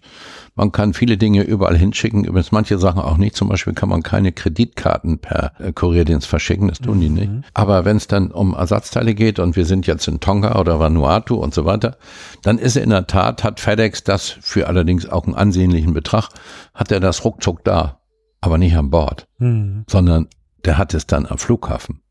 Und dann ist die Frage, wie kriegst du es vom Flughafen dahin? Okay, also äh, nach Porto äh, kommt für uns, kam für uns immer als nächste Station, da gibt es natürlich auch noch Häfen dazwischen und Plätze, aber dann kommt diese wunderbare Einfahrt nach Lissabon und eine der schönsten Städte der Welt, wie wir finden. Es ist so, die hat so einen Charme und hat so viel Seefahrt und hat so viel Geschichte, das ist großartig. Wenn man da ein bisschen weiter reinfährt, dann ist da der Turm der Winde zum Beispiel, ne? Und dann ist da der, der Torre de Belém, der äh, in Belém, also und, und das Monument äh, der Seefahrer, wo Heinrich der Seefahrer da so draufsteht auf so einer, so einem angedeuteten Schiffsbug, also großartig. Und da ich gerade Belém gesagt hatte, ich komme aber gleich wieder zurück, jetzt wird Leni gleich wieder lachen, in Belém ist nämlich das Café der Belém. Mhm. Und das Café de Belém ist der einzig wahre, wichtige Grund, nach Lissabon zu fahren, weil da gibt es Natas. Und Nata ist das, die Übersetzung heißt nichts. Das ist nämlich ein kleiner Kuchen aus Blätterteig gefüllt mit einer Vanillecreme. Und wenn man im Café de Belém ist, dann kann man durch die Fensterscheibe zugucken, wie die die da machen. Und zusammen mit einem Kaffee zum Beispiel, mit Galau. mit einem Galao, das ist so ein Milchkaffee, so ein Ding essen oder lieber zwei. Großartig. Aber jetzt bin ich natürlich schon wieder im Restaurant, das ist halt ganz verkehrt. Ich gehe mal wieder ein Stück raus, denn dann etwas, eine Einfahrt gleich draußen ist Kaschkais. Mhm. Und Kaschkais hat für uns eine besondere Bedeutung gehabt. Wir sind nämlich mal mit dem Flugzeug mit, mit, mit so einem Billigticket übers Wochenende dahin gefahren. Dann haben wir auf der Hafenmauer in Kaschkais gesessen und haben gesehen, wie da Yachten vor Anker liegen. Und da haben wir uns angeguckt und gesagt, das wollen wir auch. Wir wollen hier vor Anker liegen und in die Welt fahren. Was, Leni, war das wunderbar? Ja. Ja, Also die toll. Hafenmauer ist da immer schön warm, das ist wunderbar. Wir haben dann, als wir tatsächlich mit Heimkehr dann da waren und da auch vor Anker gelegen haben, äh, haben wir äh, da das so genossen und äh, dann sind wir extra an Land gepult mit dem Beiboot, um auf der warmen Hafenmauer zu sitzen, um, um zu betrachten, dass wir da sind. War großartig, ja. Kaschkais hat auch eine große Marina, da waren wir auch drin. Da haben wir auch mal Ersatzteile bekommen, weißt du noch, so einen ganzen Karton mit allem möglichen Zeug. Lissabon ist toll, Kaschkais ist toll. Wir waren auch auf der Südseite des Tejo, so wie der, wie der äh, Fluss dort heißt, wo diese ganz große Brücke, die so aussieht wie die, ähm, Golden Gate. die Golden Gate, war auf der, auf der Südseite war dafür eine ganz tolle Werft. Da befürchte ich, dass die nicht mehr da ist, weil wir können sie im Netz nicht mehr finden. Und auf Äh, der Nordseite, direkt hinter der Brücke, gibt's gibt's ja so einen so einen Hafen. Ähm, Mhm. Der ist auch, also den, den, da war ich mal drin. Auf der Nordseite, ja, das war Ähm, Von da aus kommt man eigentlich auch zu Fuß super eigentlich dann durch, durch Lissabons Ja. Innenstadt. Ja. Ist das der Hafen, der direkt unter der Brücke ist? Da gibt es nämlich so einen Hafen. Und da, Der ist nicht direkt unter der Brücke. Du fährst ein ganz kleines Stückchen weiter Okay. an den Containerschiffen vorbei sozusagen und fährst dann von äh, um, um, um, um die Kurve rum. Aber du liegst also quasi, ach, das ist ein Kilometer oder eine Meile. Wie heißt denn der noch, Leni? Da haben wir doch drin gelegen. Da, wo wir dann den Mr. Fix-It kennengelernt haben. Ja, die so ähnlich wie Alcatraz heißt die. So Alcantara? Alcantara, Alcantara oder so ähnlich, oder ja. so. Ja, ja, Vielleicht ja, ist ja, das ja, ja, der. ja, Ja, ja, ja, ja. das klingt, klingt, Ja. äh, klingt so. Ja, aber wie gesagt, auf der Südseite gab es früher eine tolle Werft. Da haben wir mal im, in, äh, wir hatten nämlich unsere Wellenabdichtung zu machen und konnten hier in Deutschland das nicht mehr hinkriegen. Und das war ganz toll da. Und das war, war ein rührender Service. Und ich weiß noch, dass der Techniker, der bei uns gearbeitet hat, die Verständigung war nicht leicht, aber sie funktionierte. Und die äh, Reparatur war großartig, weil der Mann hieß Jesus. Und wir haben uns bestens verstanden, ohne die Sprachen zu sprechen. Aber das ist eben in der Seefahrt oft so. Es gibt eben keine Schwarzen, keine Weißen, keine Amerikaner und keine Filipinos, sondern es gibt Seeleute. Ja. That's it. Jo, also dann gehen wir mal raus aus, aus Lissabon, dann gibt's ein Stückchen weiter süder noch ein Kap, das heißt, glaube ich, Cabo de des Wo Espichel. ich noch ganz kurz darauf hin Ja. wollte, weil das auch etwas ist, was man vielleicht zum ersten Mal da so richtig erleben wird. Ähm, zumindest habe ich das dort bis jetzt äh, in der Gegend jedes Mal erlebt, ist, dass man aus dem äh, Tejo langsam rausfährt und plötzlich vor einem bei strahlendem Sonnenschein eine fette Nebelwand Ja. steht. Hast du völlig recht. Und äh, das ist auch, da gibt's übrigens auch eine Vorhersage, ich weiß nicht bei wem das ist, ist das bei Windfinder oder bei einem von denen kann man auch eine Nebelkarte aufrufen. Mhm. Das haben die da. Das ist so eine Seenebelwand dann, ne? so zack und zack dich, wuff, bist du weg. Genau. Dann ist schon ganz gut, wenn man ein bisschen ausgerüstet ist, wenn man ein aktives AIS hat und ein Radar hat. Äh, das ist dann schon wirklich sehr nett. Weil ich weiß, also wir haben das beim letzten Mal war das tatsächlich so, wir sind dann da auch rausgefahren und das ging also wirklich dann auf, ich sag mal, wenige Zigmeter runter, die Sicht. ja, Und das letzte, woran du dich erinnerst, waren, dass da gerade also durchaus große Containerschiffe auf dem Weg nach Lissabon Ja, rein, und plötzlich reinfuhren. ist alles weg. Und plötzlich sind alle weg. Und dann bist du schon ziemlich froh, wenn du dann ähm, dich irgendjemand unter Deck setzen kannst und der kann dir dann sagen, ja, da kommt was, ja, da ist was. Und dann ist es auch ganz hilfreich, wenn man nämlich bei gutem Wetter das mal ausprobiert hat mit dem Plotten und mal überlegen, wie das eigentlich funktioniert. Das ist nämlich dann zu spät, das zu lernen. Ja. Das macht durchaus Sinn, da vorher mal einen Blick drauf zu haben, wie sich das so anfühlt, wenn man nur nach Radar fährt. Kann ich hochgradig empfehlen, bei schönem Wetter mit Radar, um das zu trainieren, um zu gucken, wie sieht denn die Tonne wirklich aus, wie sieht denn das Schiff aus und so weiter. Und es gibt heute ja auch äh, sehr bequeme Radargeschichten, die dann meistens in die Plotte integriert sind. Und äh, also üben bei gutem Wetter, das ist der Schlüssel. Das ist der Schlüssel. Wie gesagt, also mit einem AIS ist das natürlich noch einen kleinen Tick einfacher, weil man dann eben nicht nur den Punkt äh, oder den Umriss sieht, sondern man hat dann eben auch gleich die Daten dazu und kann das noch ein bisschen besser einschätzen. Aber Ja. sinnvoll ist das jedenfalls. So, du wolltest mir noch von einem Ja, als wir da rauskamen, da hat Leni gerade eben noch gesagt, da, da war wieder so eine, so eine fette Dünung. Also man kommt da so aus dem, aus dem ruhigen Fluss und dann kommt diese Dünung. Aber nochmal Dünung, das ist ja keine Windsee, sondern das ist sanft. Also es geht rauf, rauf, rauf, rauf, rauf und runter, runter, runter, runter und das Schiff wackelt gar nicht. Also das ist fein. Wenn man ein bisschen weiter runter geht nachher, da kommt was ganz Lustiges. Da hat unser Freund Jens aus Glückstand gesagt, du, da kam ich da angesegelt und plötzlich war das da vorne so ein weißer Strich. Und das ist das Cabo des Espichel, Espichel. Cabo Espichel. Da gibt es nämlich Fallwinde, aber ganz Mhm. eklige. Und wir mit dieser Aussage, da ist ein weißer Strich, kommen wir da runter gesegelt und Leni sagt, du, da ist der weiße Strich. und der war da wirklich. Also da muss man wirklich dann die Plünnen runternehmen. Ja. Und denn wir kamen da runter gesegelt mit vielleicht vier Windstärken. Da waren neun. Okay. Zack, rums. Ja. Und zwar von jetzt auf nun, sofort. Also das, das knallt richtig da. Wir sind dann da hinter dem Kap da rein, da haben wir auch geankert später, äh, bevor wir dann weiter gesegelt sind nach Sines. Sines ist auch ein Platz voller Geschichte. Da hat nämlich Vasco da Gama äh, die erste Seefahrtsschule der Welt gegründet. Und der Typ steht dann natürlich auch in Bronze rum und langweilt sich. Und, und dafür fanden wir auch, ist das ein großartiger Platz mit so viel Seefahrtsgeschichte, um in den Atlantik rauszugehen und dann endlich nach Madeira abzulegen. Okay, das heißt, ihr habt dann an der Stelle, ja, das sind aber auch dann zehn Tage. Acht Tage? Ähm, also ein bisschen dichter, ja. So weit? Ja, ich glaube fünf, ne, würde ich sagen. Ich glaube fünf sind das. Naja gut, ihr seid ein bisschen schneller als ich. Ja, aber nicht so richtig, ne? Nicht so richtig schneller. Das heißt ja immer, Länge läuft, ne?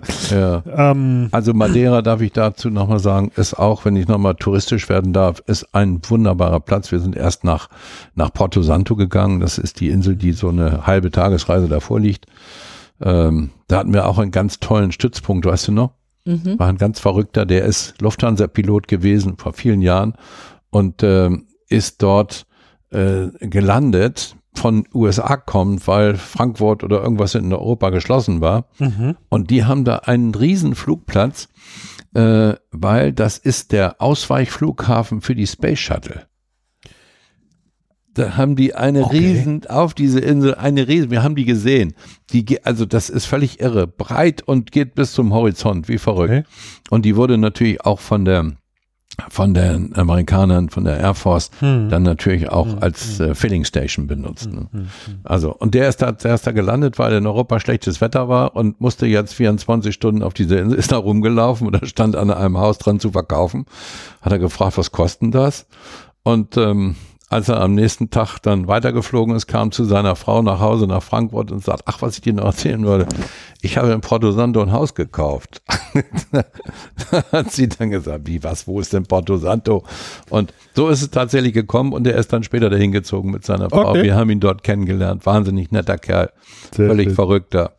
Ich erinnere mich, die Reise dahin, ich glaube, so viereinhalb Tage haben wir gebraucht, viereinhalb, fünf Ja, Tage. war fünf Tage, äh, ja. war ziemlich mit Schlaglöchern gesät. Am Anfang mussten wir erstmal wieder Seebeine kriegen, weil wir ja immer nur so Tagesetappen gemacht hatten. Das war jetzt erst schon mal wieder so ein nächster größerer Sprung in den Ja. Atlantik Ja. hinaus. Nächster größerer Sprung, ich habe gerade mal geguckt, also 530 Meilen Mhm. so bummelig von, von, von der Gegend aus. Also ja, Ja, ja. Fünf, Tage ist ganz realistisch. Aber wieder Das tolle heißt Delfine, aber- tolle das, heißt aber, Delfinbilder. das heißt aber auch, da fängt dann auch ein bisschen was an, was wir bisher nämlich noch gar nicht hatten, weil wenn man da ankommt, jeder, den man da trifft mit dem Segelboot, der hat die fünf Tage auf See Yes. hinter sich gebracht. Mhm, Ja. Das stimmt. Ja. Ne? Das heißt also, man, man, man ist dann da, ich sag mal, da kommt man nicht mehr in Tagesetappen hin. Ist eine kleine das- Reifeprüfung. Das muss man schon, muss man schon, muss man schon wollen, dass Ja. man da Ja. hinfährt. ja, ja, das ist so. Ähm, Madeira ist recht klein Jo. im Verhältnis zum Rest Europas, wo wir bisher gewesen sind. Ja, stimmt. Ähm, und liegt auch schon ziemlich weit im Süden. Mhm. Da kommt auf der Strecke auch schon das erste Mal wahrscheinlich so ein bisschen Passatwind-Feeling auf, ne? Ja, das, äh, wir sind, äh, Leni, doch ein ganzes Stück da am Passat gesegelt. Ja. Ne? ja, wir haben, das war auch ganz schön, dass man das mal ausprobieren kann. Also gibt ja unterschiedliche Möglichkeiten, vor dem Wind zu segeln. Äh, eine klassische, aber auch sehr bequeme und keinesfalls unmoderne Art sind die Passatsegel, also zwei dreieckige Segel vorne, die in aller Regel die gleiche Größe haben. In unserem Fall sind die, ist die genauso groß wie der also bei der normalen Yacht würde man das Genua nennen, bei uns ist es Klüver. Äh, da haben wir die genauso gemacht, allerdings aus leichterem Tuch. Mhm. Und äh, wenn man dann mal am Wind segeln muss, dann liegen die ineinander, die beiden Tücher. Und man kann das auch so machen, dass die vorne verbunden sind und in einer Güll vom, vom Vorstag laufen. Wir haben es getrennt gemacht, dass wir, dass wir können äh, Ad 1, wir können das Passatsegel auch fliegend setzen. Wir haben also vorne eine, einen Dinema vorliegt drin. Und äh, aber wenn man hier in den Ozean rumsegelt, dann hat man das da schon eingefädelt Mhm, und, mhm. und das ist so. Und man segelt dann eben am Wind, wie gesagt, mit den ineinander liegenden Segeln. Und das geht ganz vorne, da klappt man sie auseinander, hat zwei Bäume, Mhm. zwei Spinnakerbäume und äh, dann geht's los. Es ist ein sehr bequemes Segeln. Das Schiff rollt allerdings natürlich vorm Wind. Mhm. Wir haben dann manchmal äh, das Großsegel ganz dicht gesetzt dazu gesetzt, was also so, ich sag mal, als Luftkiel äh, dann operiert hat. Das kann man auch mit der, haben wir auch mit der Starkfock probiert. Ne? Wir haben da alles Mögliche rumprobiert. Aber auf jeden Fall, Passatsegeln mit Passatsegeln ist eine bequeme Sache. Also das kann man natürlich auch zum Beispiel machen mit äh, dem Parasail oder ähnlich. Es gibt noch andere, andere Marken, äh, die anders heißen. Parasailer hatte ich da, ähm, war bei, auf meinem Schiff dabei Ja. und ich fand den sehr praktisch. Mhm. Ähm, ich hätte auch ein bisschen, also bei mir sage ich jetzt mit den zwei Bäumen, ähm, das Mhm. klingt immer erstmal ein bisschen nach, Ja. nach Arbeit auch, ne? Ja, das ist natürlich. Ähm, Gerade auf einem kleinen, engen Vorschiff, also ich meine, mein, mein, mein Vorschiff war vorne beim Mast, ich würde mal sagen, so ungefähr zwei Meter breit. Ähm, da ist dann das Ganze auch ein bisschen, bisschen unhandlicher auf einmal. Ne? Also Passatsegel ist eine nach wie vor gängige Methode. Absolut, ja. da Ähm, kann ich auch äh, unseren Freund und Obersegelberater von Transozean Jens Nickel äh, zitieren, der, als ich da mal so ein bisschen entschuldigend sagte, so, naja, ich habe ja Passatsegel, das ist ja wunderbar und prima und empfiehlt das auch sehr für die große Strecke, weil das ist immer die Frage, wie groß die Crew ist. Unsere Crew ist überschaubar, da gibt's nur einen Schipper und Koch und Maschinistin, sind aber nur zwei Personen. Und ähm, äh, man muss so ein Ding auch runterkriegen und auch unter schwierigen Bedingungen. Oder auch, wie du eben schon richtig gesagt hast, die Passatbäume setzen. Das haben wir richtig geübt. Das haben wir übrigens geübt im englischen Kanal, weißt du noch, vor Kaus. Und haben da einen dollen Bock geschossen. Wir haben nämlich das Segel fliegend gesetzt, das eine, und beim Bergen. Und wir hatten vielleicht drei Windstärken oder so, also ganz wenig. Da ist uns das Ding vorne ins Wasser gerauscht und unter Schiff und die Schot in den Propeller und also alles, was man machen kann. Das Schiff, das Segel Mhm. klebte Mhm. dann unterm Mhm. Schiff. Ihr kriegt das gar nicht wieder raus da. Und also üben, üben, üben heißt die Formel. Und wir können heute die Passatbäume Leni auch bei schwierigem Wetter setzen. Also auch wenn man mal sechs Windstärken hat Ja. und das Boot wackelt. Also von der Flexibilität her ist das sicherlich auch die bessere Variante. Ich glaube, bei Katamaran ist das ein wesentlicher Punkt, warum viele auch auf den Parasailer setzen, weil der eben den Effekt hat, dass er vorne das Bug aus dem Wasser hebt, ne, weil er halt Auftrieb hat. Ja. Äh, das ist natürlich extrem praktisch bei dem Schiff, das eh dazu neigt, vorne so ein bisschen zu unterschneiden. ja. Also ich war, ich war auch ganz happy mit meinem, aber ich glaube auch, ich würde bei einem äh, größeren Schiff wahrscheinlich eher auf Passatsegel setzen. Hm. Also wir würden das garantiert wieder so machen. Und äh, Bei uns geht es auch nicht einfach. anders. Ne? Ja, ist schwer bei uns. Ist mit dem Also, Klüverbaum. Klüverbaum davor. Und da so. sollst du davor jetzt einen Ja, Parasailer vor allen Dingen setzen. bei deinem Schiff wäre der wahrscheinlich auch relativ groß. Ja, der du wäre- mit einpacken. wäre deutlich, ja, gute Idee. Er wäre deutlich über 200 Quadratmeter und dann habe ich mir vorgestellt, was meine Maschinistin, die vielleicht 62 Kilo wiegt, habe ich jetzt ein Geheimnis verraten, Mhm. ähm, dass sie, wie sie da an dem Segel rumzappelt. Ja. Also das, äh, deswegen würden wir es wieder so machen. Ist ein sehr praktisches Segel, gerade für die kleine Kuh.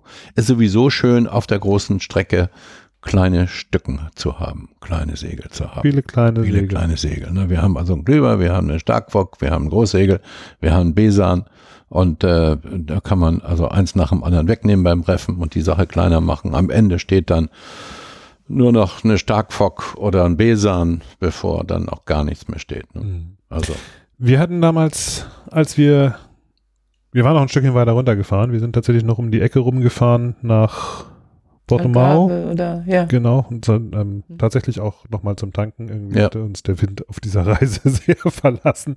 mhm. Ähm, und sind von da aus dann auch Richtung Kanaren weitergesegelt. Mhm. Ähm, für euch Richtung Madeira hat sich wahrscheinlich die Frage Marokko nicht gestellt. Für uns hat sich damals die Frage gestellt, ob wir da reinfahren oder nicht. Mhm. Ähm, habt ihr eine Meinung dazu? Al- also wir wollten unbedingt nach Madeira. Also das war mal ganz klar. Wir Weil haben, wir da vorher mit dem Flugzeug waren und Ja. wir waren auch da in der Ecke bei Quinta de Lorde. Und ich erinnere noch, wir haben da oben auf dem Felsen gestanden und haben diese Bucht gesehen, Hm. in der wir dann auch dann später geankert haben. Und da haben wir auch gesagt, auch so ein Lebenstraum, ne? Da wollen wir mal ankern und den haben wir geschafft. Mhm. Genau. Lebensträume abhaken. ja, also Aber Marokko, um das eben zu beantworten, also Ja. ich würde das bestimmt gerne angucken. Ja. Ich bin ja immer spannend interessiert an eben solchen Plätzen, wo ich noch gar nicht war. Aber ich glaube, Bert, du würdest da nicht gerne hingehen, richtig? Nach Marokko meinst du?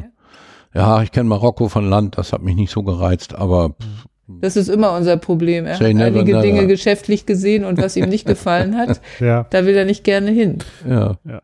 Mag Na, aber ich dachte jetzt auch gerade so ein bisschen, ähm, also es ist ja dann auch schon so langsam eine eine Region, wo man ähm, sich auch ein bisschen über die Sicherheitslage informiert Ja, ja. Äh, und sich Gedanken macht, ähm, wenn einem Fischerboote des Nachts hinterherfahren.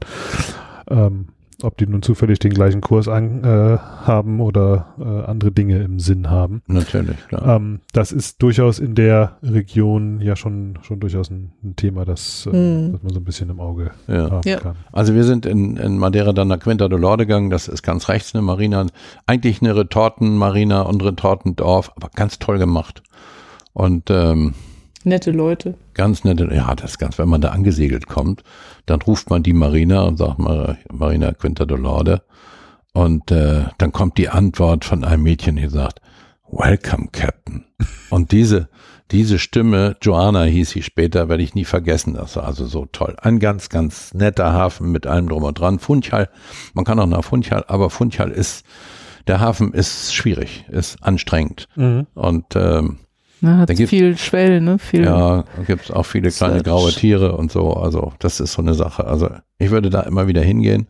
Auf der Nordseite ist praktisch nichts. Ne? Da ist, äh, naja, Aber es sind dann richtige Atlantikinseln. Ne? Das heißt also, da ist auch nichts mit, äh, ich sag jetzt mal so zwei Meilen vor dem Ufer, äh, vor der Küste irgendwo ankern oder sowas, Nee. sondern das geht da einfach senkrecht hoch. Ja. Ähm, ich kenne das von den Azoren, da ist es ja äh, ähnlich. Das heißt, man muss sich also auch wirklich schon überlegen, in welchen Hafen man geht und ob man den Hafen anlaufen kann zu der Zeit. Ne? Also das Thema Schwell, Genau. Wind, Wetter ist da Ja. auch äh, durchaus ein Thema und es kann durchaus sein, dass man plötzlich sagen muss, okay, ich bleibe jetzt noch mal lieber einen Tag lang und fahre hier einmal im Kreis um die Insel, ähm, weil da einfach äh, die Hafeneinfahrt schwer anzulaufen absolut richtig. Mhm. Ja, und das ist auch so, die haben da riesen Hafenmauern, auch in Quinta do Lorde. Und da gibt's noch einen Hafen ein bisschen an der Südküste, ein bisschen weiter nach Funchal hin. Da haben die, also das sind Hafenmauern, die sind dann vielleicht 20 Meter hoch Mhm. und sind bestimmt 20 Meter dick und trotzdem ist da eine Mauer abgebrochen und weg und Mhm. ist verschwunden im Ozean. Also muss man schon ernst nehmen. Naja. Ja, von da äh, kommt dann also das letzte Stück auf dieser Seite. Da geht's nach äh, zu den Kanaren und ähm, da sind wir damals, als wir zuletzt da waren, sind wir erstmal also verschiedene Inseln haben wir da beguckt und äh, sind äh, eine der schönsten war La Graziosa. Ähm, da bin ich jetzt nicht sicher, da darf man heute nicht mehr alles. Ne? Wir haben da geankert und in der Bucht und so weiter und heute war das also irgendwie äh, ist das schwieriger. Aber das war wunderbar. Da sind wir rumgelaufen auf der Insel auf einen Vulkan rauf. Ähm, hat uns wahnsinnig gut gefallen.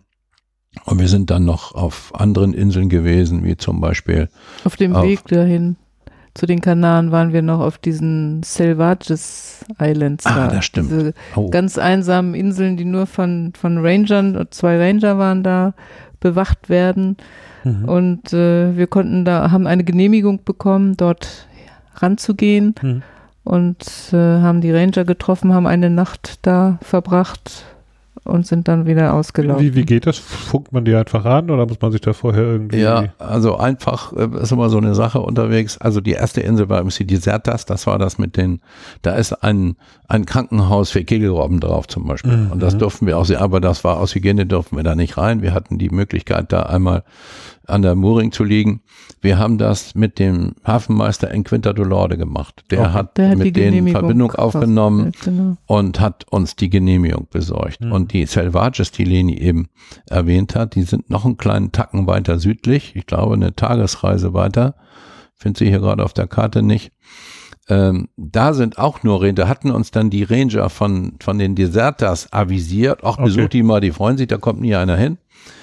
Und als wir da ganz dicht dran waren, also ich, wie gesagt, das ist wohl ein Tag weiter südlich, als wir da ganz dicht dran waren, da war eine, eine Mooringboje für das Versorgungsschiff, das ist eine große mit drei Meter Durchmesser. Und plötzlich sagt Leni, guck mal da, aus dem Ruderhausfenster sahen wir eine sich brechende See, die nach unserer Schätzung eine Höhe von acht Metern hatte. Okay. Und nochmal, da war auch wieder kein Wind. Ne? Das ist jetzt wieder so eine, eine lange Dünungssee, die da ankam und sich auf einem Felsen. Und wir haben also wirklich schreckgeweitete Augen gehabt und ich habe gesagt, Leni, mach du mal die Fotos. Ich sehe nur, dass wir den Kotter Genau. wieder rauskriegen Ja. und sind ab. Das war also völlig indiskutabel, Mhm. da an Land zu gehen Mhm. oder an die Mooring Mhm. zu gehen. Mhm. Und das sind übrigens wunderbare Fotos geworden, die Leni da gemacht hat, die zum Beispiel in einem Wetterbuch äh, von, von Meno Schrader erschienen sind. weil das also eben so eine richtig klassische, überstürzende Welle war. Ja, dann springen wir nochmal wieder runter zu den Canaries. Da sind wir an verschiedenen Inseln gewesen, um dann am Ende auf Gran Canaria in Las Palmas zu landen.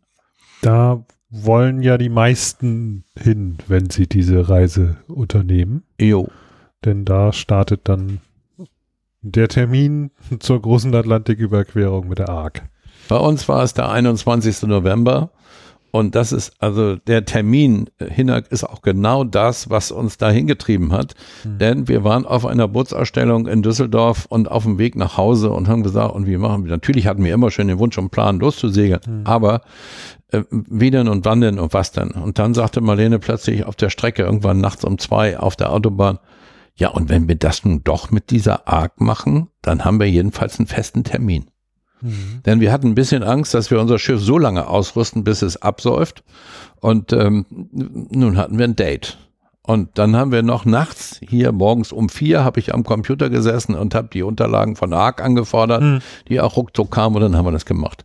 Und, und die, die Unterlagen waren sensationell. Da kriegt man einen Ordner, wenn man das dann bucht, der wirklich toll ist. Hm. Das heißt, das ist eigentlich ein ganz, ganz hilfreicher Tipp zu sagen, ähm, mach das, weil dann hast du einen Termin, dann musst du los. Ja, und du bist ganz toll vorbereitet. Mhm. Da, du bist ja vorbereitet, so ist das ja nicht, aber du kriegst nochmal so viele Hinweise und Tipps und was wir eigentlich am schönsten fanden, äh, war dann in Las Palmas das Vorbereiten vor Ort jeden Tag irgendein Seminar, irgendein Treffen, ob als Zweihandcrew oder die Familiencrew. Sie haben alle in irgendeiner Form wahrgenommen, genau. Alle Themen wurden bearbeitet und man hat schon alle äh, Gleichgesinnten kennengelernt. Das waren mhm. tolle Abende. Ne? Mhm. Bert sagte ja am Anfang, ja, Partys muss ja nicht sein und so. Wir haben keine ausgelassen. Es war einfach nur schön, weil es gab ja auch was zu essen. Ich weiß nicht, warum die Frau immer von Essen redet. Ich kann es gar nicht verstehen. Hat Spaß gemacht, war toll. Wir fanden das eine perfekte Organisation. Wir empfehlen jedem, das zu tun. Und ich weiß, es gibt Leute, die ganz doll dagegen sind, aber ich habe noch keinen getroffen, der es gemacht hat und dagegen war. Hm. Also hm. die meisten Gegner von ARC haben wir so beobachtet, sind welche, die es nicht gemacht haben. Das verstehe ich auch, muss man ja auch nicht. Ich wollte sagen, aber dann gibt es ja auch keinen Grund dagegen zu sein. Nein, also, Es, ist, es, ist, es belastet mich ja nicht, nö, wenn überhaupt da nicht, jetzt nö. irgendwie alle auf einmal über Atlantik Ja, manche haben es vielleicht belächelt. Ja. Wie haben Sie das genannt? Betreutes Segeln. Oder Angsthasenregatta ja, oder sowas gesagt, haben wir gehört. Ja. ja. Und hm. äh, da haben wir eigentlich auch nur gelächelt und gesagt, okay, wir ja. fanden es einfach nur gut. Also, also ich glaube, ich glaube, ich glaube, wenn man, wenn man, wenn man sich mit sieben Millimeter Plastik, die einen vom Ozean trennen, über den Atlantik segelt, kann man sich ruhigen Gewissens zurücklehnen, wenn einen jemand Angsthase nennt. Ja, genau. Völlig richtig. Ja. Es, ist, es ist auch so, Hinak, äh, es ist einfach, es ist ja ein großer Schritt, den man tut. Und äh, wenn es da ein Stückchen Sicherheit und ein Stückchen Gefühl Sicherheit mehr gibt, umso besser. Mhm. Entscheidend ist, dass man losfährt. Mhm. Und wer das Gefühl hat, dass man da also in einer Gruppe über den Atlantik fährt, dem kann ich sagen, nach zwei, Tagen zwei drei Tagen ja. haben Schiff wir mehr. kein einziges Schiff mehr getroffen, bis wir drüben waren. Und äh, das ist also nicht so, dass man da in der Gruppe segelt. Also das ist nicht. ja genau der Punkt, den ich auch schon öfter überlegt hatte, ist auch bei diesem Thema betreutes Segeln oder Segeln in der Gruppe und so. Ich meine, man hat so ein bisschen die Sicherheit, da sind andere relativ ja. in der Nähe, aber relativ in der Nähe heißt auch immer noch, die brauchen, ich meine, man sieht das ja bei, bei den ähm, Fällen, wenn mal was passiert, mhm. die brauchen dann trotzdem einen Tag oder zwei, bis sie da sind. Ne? Du, wir haben, wir haben so einen ähm, Fall erlebt. Äh, wir kriegten also eine, eine Message von der englischen Coast Guard, dass also ein Schiff, äh, das von irgendwo auf den Canaries ausgelaufen war, das hieß äh, Foul Propeller und Unstable Rig. Und äh, mhm. die Leute sollten abgeborgen werden. Die waren 200 Meilen hinter uns. Mhm. So, und dann haben wir, waren wir dabei mit der Karte und gesagt, ach du liebe Zeit, jetzt 200 Meilen gegen die Atlantikdünung. Das hieße unter Maschine dagegen Wind. andampfen. Passat, ja. äh, das war natürlich schon eine erhebliche Herausforderung. Wir waren in dem Moment aber das Schiff, das am dichtesten dran war. Hm. Also wir waren kurz davor umzudrehen und dann eben dagegen anzulaufen. Wobei wir auch zwei Tage mindestens gebraucht hätten, bis wir da sind, wie du ja eben schon sagtest. Als dann das Mail kam, dass ein Containerschiff die aufgenommen hat. Hm, hm. Übrigens ist das Schiff dann heile in St. Lucia an den Strand gespült worden. Das ist ja leider Die alte Geschichte. so, Ja. dass äh, es sind meistens ist es eher die Crew als das Schiff, das aufgibt. In dem, Ähm, Fall, in dem genau. Fall war das gewiss so. Ja. Das ist Was ich noch toll erinnere mit der ARC dann im Atlantik, es gab ja Funkrunden. Hm. Und man hat also immer zu bestimmte Uhrzeiten, das ist vorher ja alles abgesprochen, äh, Funkrunden gehabt, Positionen ausgetauscht und äh, ja, dann ging es natürlich um Angeln, um solche Themen, um wieder beim Thema Rezepte. zu bleiben, Rezepte ausgetauscht, welches ist denn der beste Köder und also äh, dadurch wurde der Atlantik auch viel kleiner. Ne? Man hatte einfach Kontakt zu den anderen und auch wenn irgendwo Fragen waren oder wisst ihr, wie man Technische. das technischer Art, wie man das und das macht und so, kam. Hilfe, Medizin hatten wir auch Ja. jemanden. Also das war schon gut, diese Mhm. Kontakte zu haben. Und diese Funkrunden waren überhaupt toll. Die haben wir später dann nochmal wieder aufleben lassen, als wir Hinak Weiler getroffen haben, nämlich in New York. Äh, kam plötzlich einer im Beiboot und sagte Moin, was eine unübliche Begrüßungsform in New York ist. Und, ähm, und mit dem haben wir von da ab immer Funkrunden gehabt, nicht Hinak? Weiler? ja, das weiß ich noch. Das war. wir haben dich versucht, er segelte das Einheit, ich versucht übrigens erst nachts hinterher, das habe ich erst hinterher gelernt, dass du das gemacht hast, damit ich nicht einschlafe. du, ja. Und ich dachte Ja. immer so, boah, ich müsste jetzt echt mal ein halbes Stündchen schlafen. Wir müssen Und jetzt Ja. dabbelt der Bert wieder so lange. Naja, du bist ja dann von, von äh, Bermuda, äh, von Bahama nach Charleston, South Carolina. Da haben wir dich reingelockt. ja, Ne? ja, ja. Dann wollte ich komm ja mal rein, hier gibt's da was Leckeres zu essen. Wir Ja. hatten was gekocht irgendwie. Ja, genau. da habe ich einen Chicken Curry gekocht und da konntest du nicht anders. Ja. Also bin nicht immer nur ich mit dem Nee, Essen. ist klar. Nein, nein, da bin Ja. ich, bin ich ganz bei. Apropos Essen, wir hatten noch kein Restaurant auf den Kanaren. Ein Auf den Kanaren kein. Restaurant?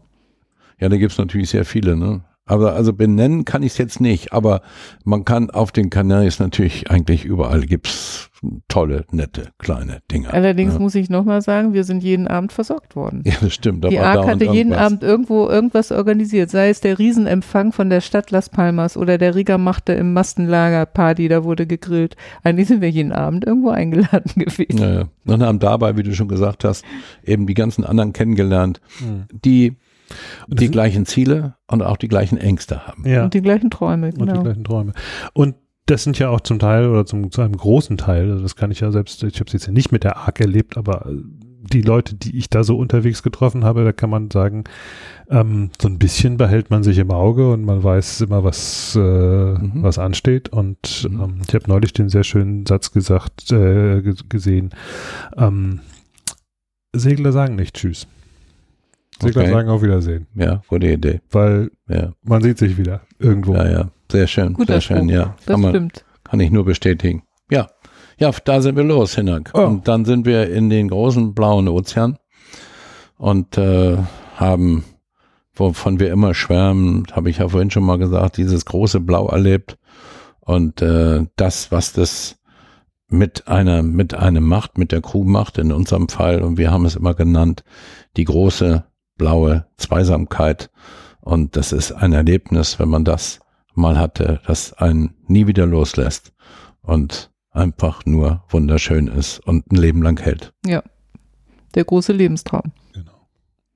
Und ich glaube, das ist ein ganz, ganz gutes äh, Ende für diese Etappe. Und ich glaube, damit haben wir Europa erfolgreich hinter uns gelassen und sind ähm, auf dem Weg einmal in den Atlantik hinaus. Und ähm, ich glaube, wer bis hier gekommen ist, äh, der kommt auch gegebenenfalls von der anderen Seite wieder zurück. Das,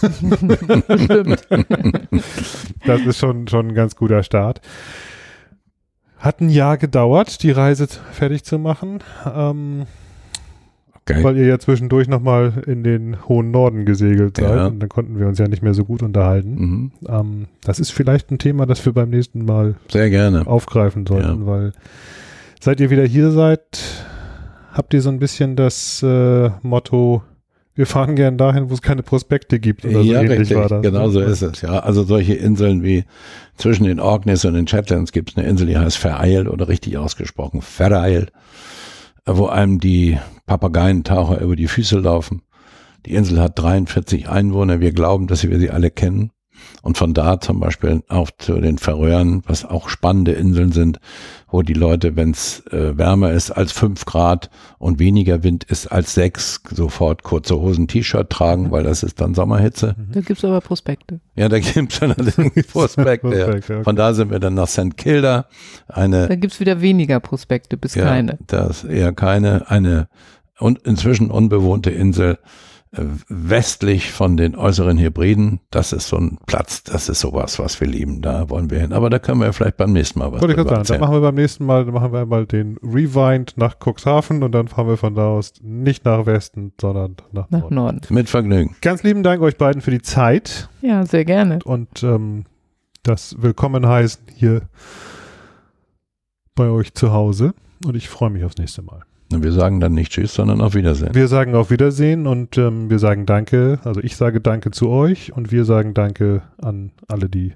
zuhören und äh, freuen uns auf Kommentare, Feedback. Und wenn ihr Fragen habt, immer her damit. Look ahead, look astern, look the weather in the lee. Blow high, blow low, and so sail we. I see a wreck to windward and a lofty ship to thee, a sailing down along the coast of High Barbary. Then hail her, O captain, he called o'er the side. Blow high, blow low, and so sail we. Oh, are you a pirate or a man of war? He cried, a sailing down along the coast of High Barbary. Are you a pirate or a man of war? cried we. Blow high, blow low, and so will sail we. Oh no, I'm not a pirate, but a man of war, cried he. A sailing down along the coast of High Barbary. Then back up your topsails and heave your vessel to. Blow high, blow low, and so will sail we. We have got some letters to be carried home by you. A sailing down along the coast of High Barbary.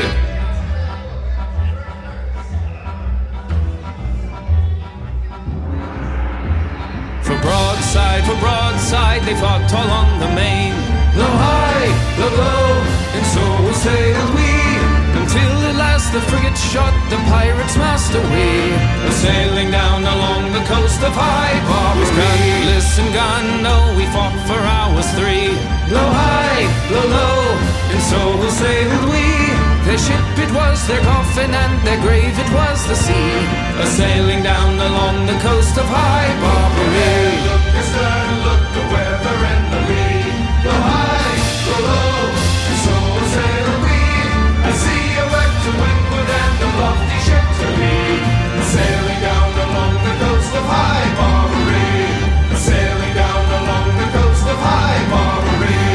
sailing down along the coast of High Bar.